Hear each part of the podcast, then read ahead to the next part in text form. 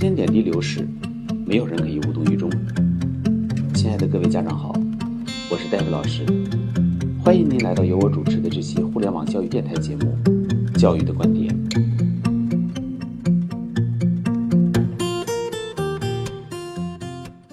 各位家长好，这期节目是在清华校园内录制的，可能会有一些晨练师生和背景的声音。这两天收到一位衡水中学高二家长的留言。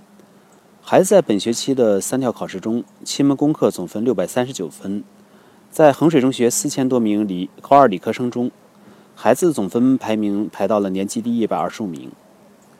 这个孩子去年中考经过我的辅导，是呃是从邢台考入衡水中学，高一期中的总分排名在一千零三十五名。经过 David 老师数理化贯穿学习法和今年暑期高考大纲词汇强化课程的辅导，以及孩子自己付出的踏实努力。在不到一年的时间内，孩子总分排名从全校一千多名以外，提高到了本学期年级第一百二十五名。孩子年级排名提高了九百一十名，应该说学习的进步是很大的。在尖子如云的衡水中学，孩子所面临的考试竞争也是异常激烈的。以这次数学考试为例，满分一百五十分，孩子的数学成绩是一百四十六分，与满分之差只有四分。孩子的数学成绩在班级排到了第二名，但是在年级却只能排到八十名。在衡水中学，一分之差，孩子的年级排名大概会相差二十名。孩子此次物理成绩考了九十分，班级第五名，但是在年级只能排到一百一十七名。而经过 David 老师这个暑期对孩子的基于大循环记忆法的高考大纲暑期强化课程，孩子的英文成绩则从上学期的一百一十四分左右。提高到了这次考试的一百三十一分。经过暑期一个月的努力，孩子英文成绩大概提高了十五分左右，班级排名则提高了大概二十名。尽管与我所教的另外几个孩子相比，这个孩子的英文成绩还是有一定的差距。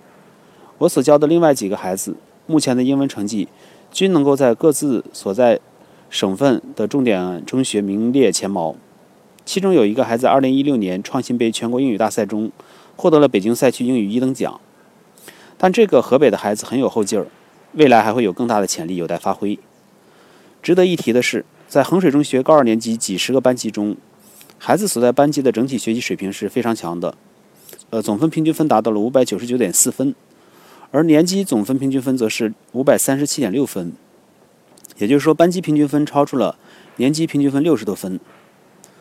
孩子妈妈给我的留言则让我很感动。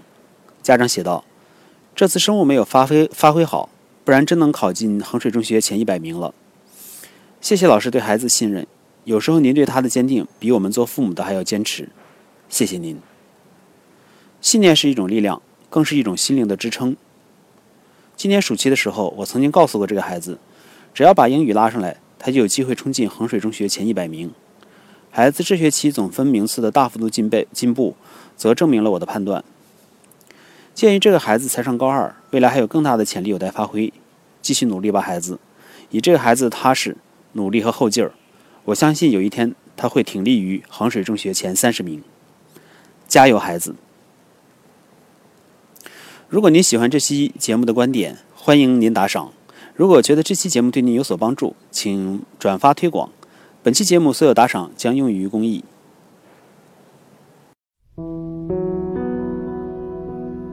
好的，我们这期节目就到这里，期待您的宝贵意见。